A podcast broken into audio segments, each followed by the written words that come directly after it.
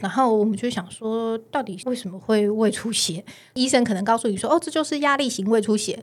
然后我就会非常疑惑，压力，对婴儿有什么压力？压力是什么？对，那小孩到底有什么压力型出血啊？完全无法理解。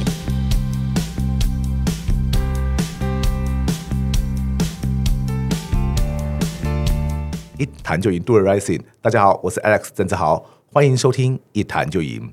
我们希望透过这个 Podcast 频道，让大家对谈判有更多的认识，进而透过谈判解决生活中的大小问题。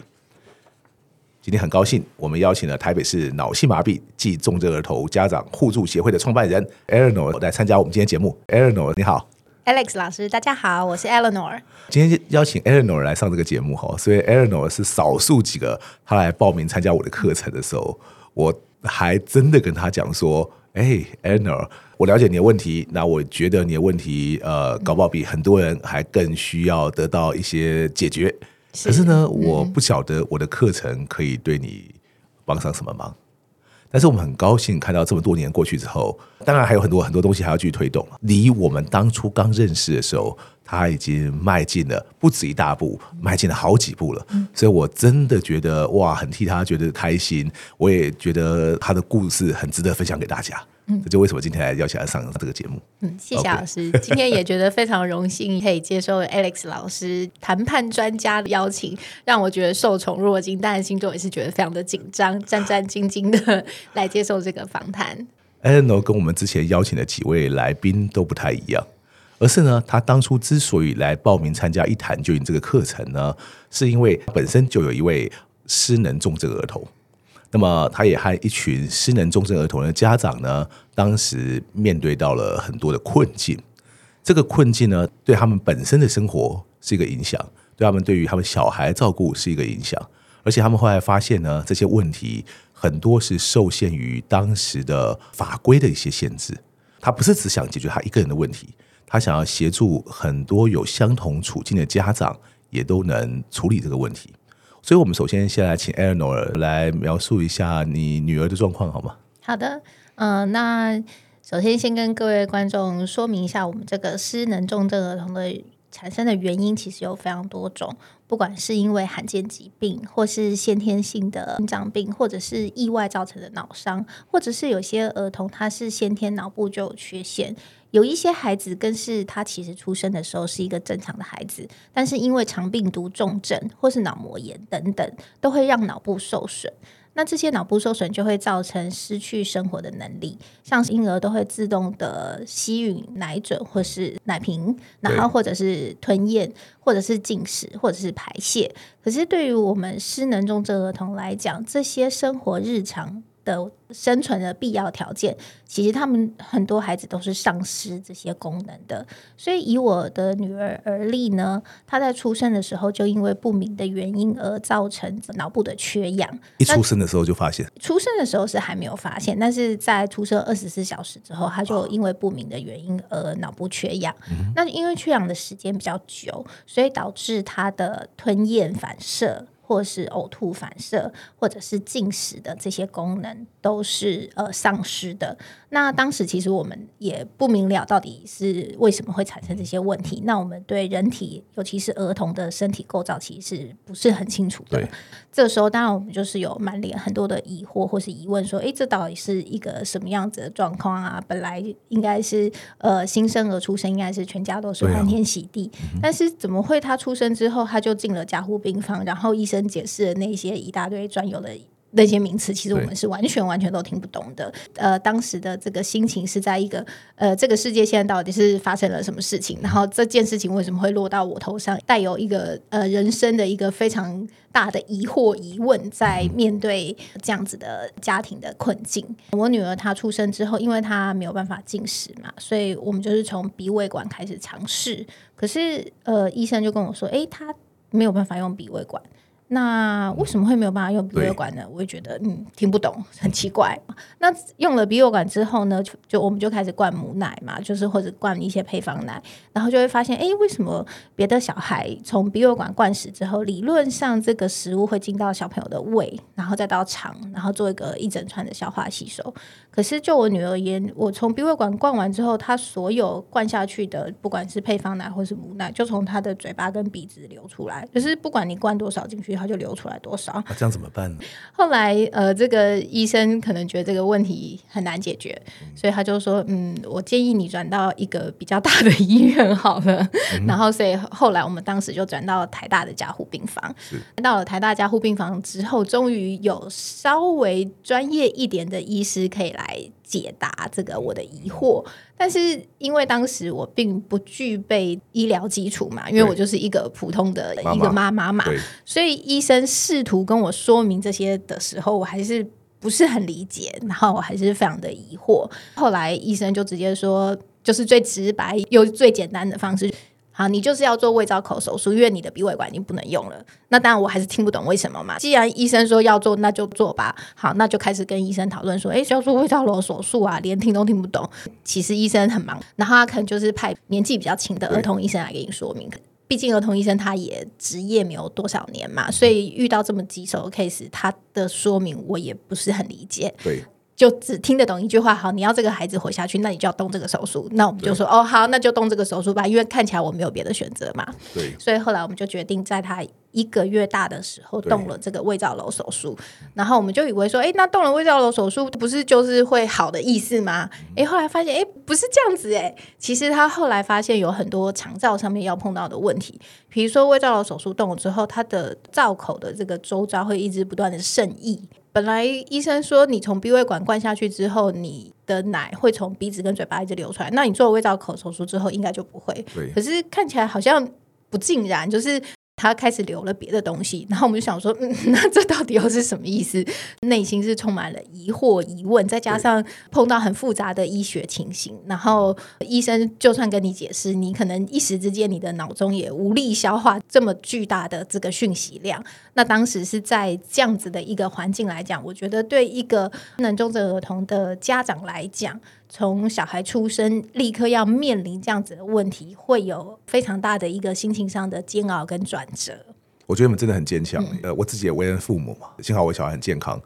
我我相信任何父母一看到这样的状况，嗯、就像你刚刚说的，其实已经不是不知道为什么的问题，嗯、是你不知道该怎么办。是的，嗯、你既不知道当下你该怎么办，嗯、你也不知道未来你或者他应该怎么办。你当下会不会有这样恐慌？对，而且。当时就是当你这个孩子有这个状况的时候，其实我们就是每天会去加护病房探望小孩嘛。对。然后探望小孩回来之后，当然就会碰到长辈，长辈一定都是很关心这个状况嘛。家族里面这是最大的孙女吗？还是？哎、欸，没有没有没有，这是家族里面第三、第四个小孩了。对。但但是前面小孩都很健康嘛，所以其实对于长辈来讲，这是一个新的挑战。然后长辈就会问说：“嗯，那所以今天状况如何啊？”嗯、那早上去的时候，他就会问一下啊，晚上可能还会再关心一下这样子。说真的。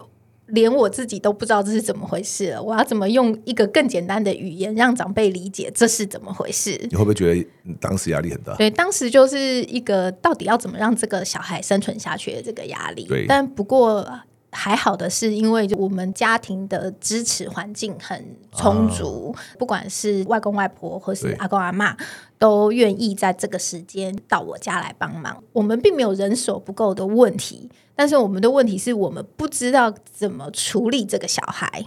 可是这不见得每个失能重症儿童都会这样，对，对不对？没错，有很多人他的家庭很多人对很多人的家庭支持度其实是不够的。那我觉得其实我算是已经是非常幸运的一个例子，就是说我的小孩虽然他又气切，他又要抽痰，他又要拍痰，他又要灌食，然后他还有很多就是需要复健的这些事情要做。可是至少我的家庭支持度是非常充足的。那在他刚出生的那短短的半年之中，我有很多的人手可以来协助我。但是我相信，对，不要说是这失能重症儿童了，嗯、我想所有有孩子的父母都一样。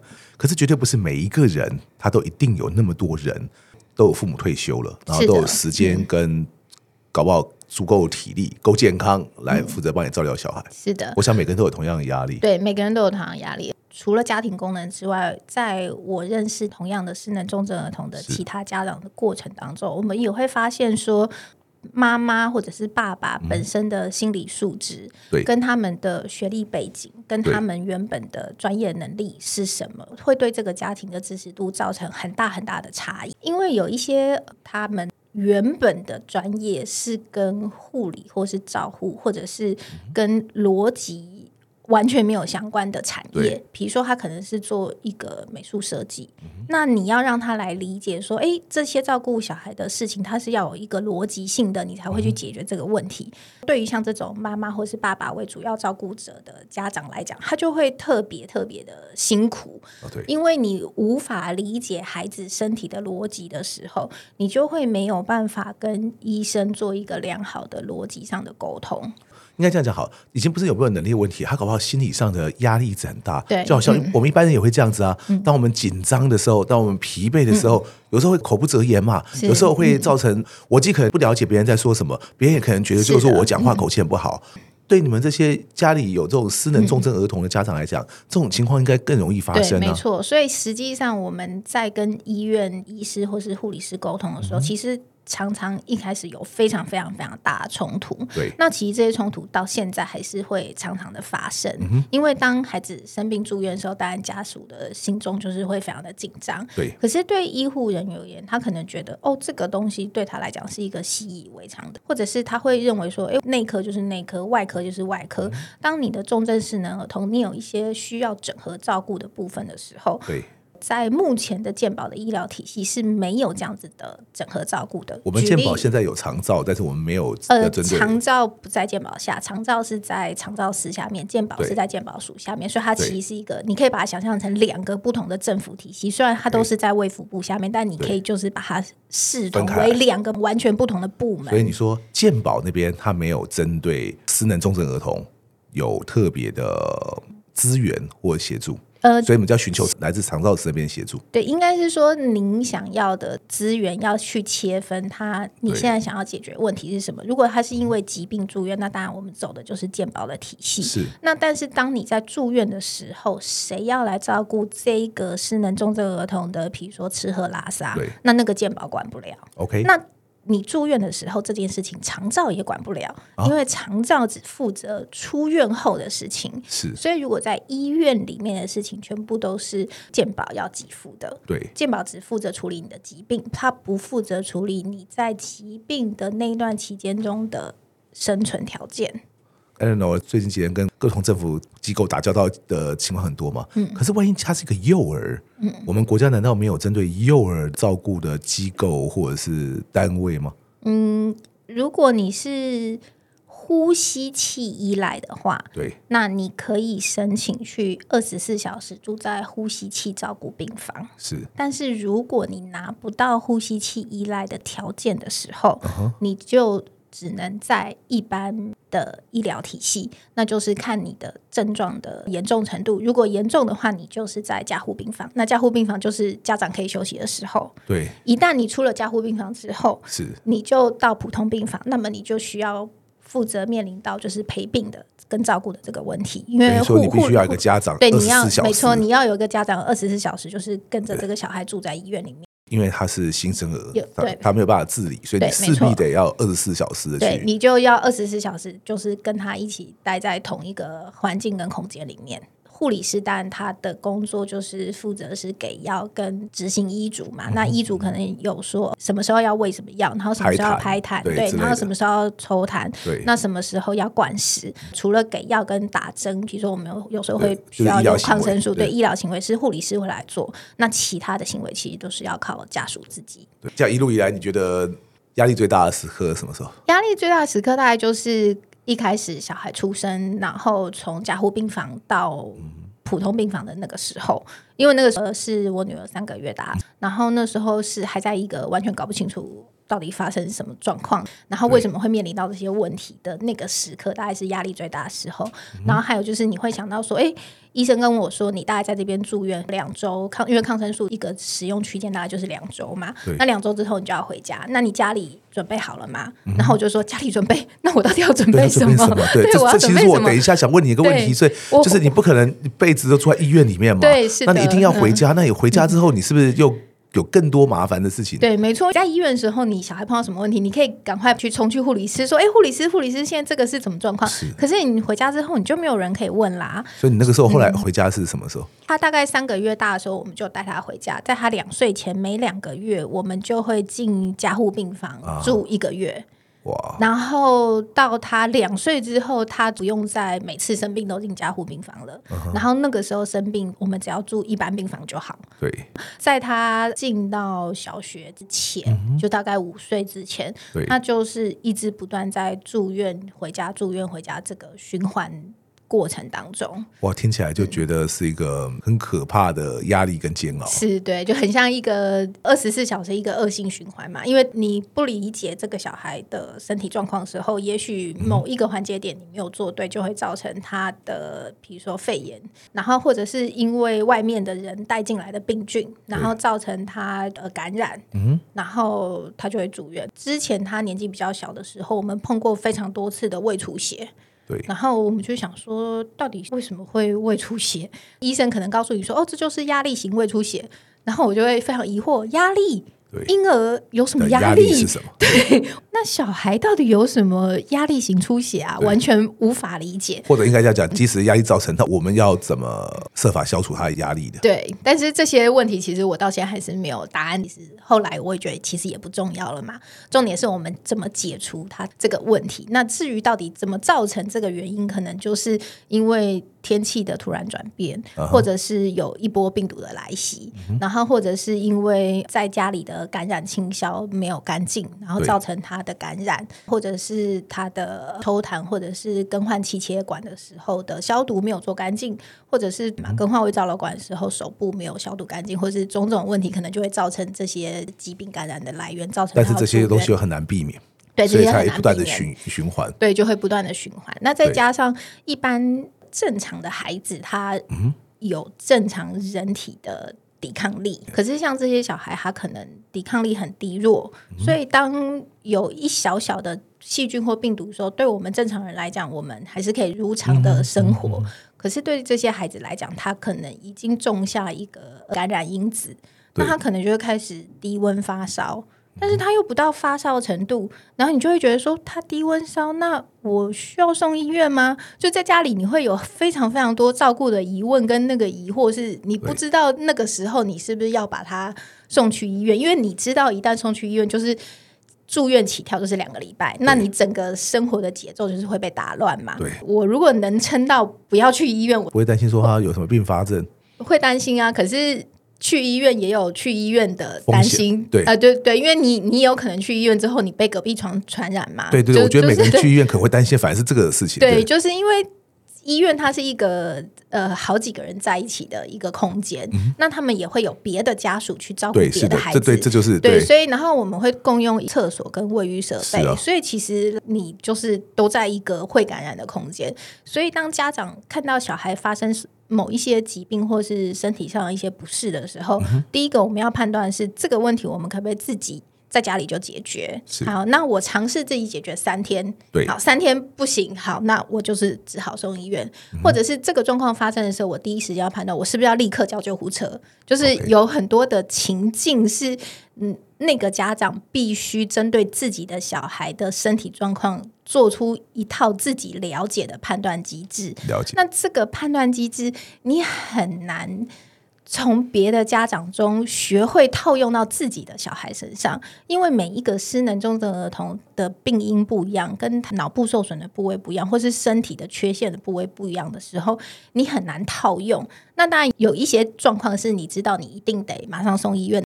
像我刚刚说的，第一次我碰到我女儿低温发烧三天的时候。我不知道我到底该不该送医院，因为我知道这样子的状况送去急诊，急诊室的医生只会用他没有发烧来叫我回家，是对。可是我知道他不对，因为他平常的体温不是这个体温。对。但是如果连续这么多天都是这么奇怪，不是在平常的体温之下的话，那他一定 something wrong。对。可是我无法描述到底是哪里不对，嗯、那我也无法有足够的医学知识去说服急诊室的医生说他不对，他现在该住院了。关于低温烧这件事情，我其实在急诊室跟医生起过非常多次的争执。对，因为我认为他不对了，他该住院。可是急诊室的医生他可能用常规的儿童判断，他跟我说。没有，小孩子的发烧就是三十八度，你现在是三十八度以下。哦，一般健康的儿童跟失能重症儿童，很可能放在同一个标准的时候，会得到的判断会让你觉得很担心。对，因为他们其实不应该用同样的标准来做判断。可是对医生来讲，他们应该都是同样的标准呢、啊。对医生来讲，他就是同样的标准。他认为小孩就是三十八度才叫发烧，那你三十八度以下就不叫发烧。所以后来我就想到一个方法，就是我去门诊回诊的时候，我就直接请主治医生说，写在那个医生，麻烦你写一张单子给我，叫做你的医嘱，上面写这个小孩三十七点五就是发烧，因为他平常的体温是三十六。哦，好，那你写这。这张单子给我，以后如果我碰到这个状况的时候，我就把你的单子拿给急诊室的医生看，说我的主治医生认为发烧，请你收治住院。所以你就必须要有非常多的变通的手法跟思考逻辑去想，说要怎么解决这些问题。因为我认识 Eleanor 以来，然后就发现失能重症儿童，毕竟一般来讲比较罕见。对，是的。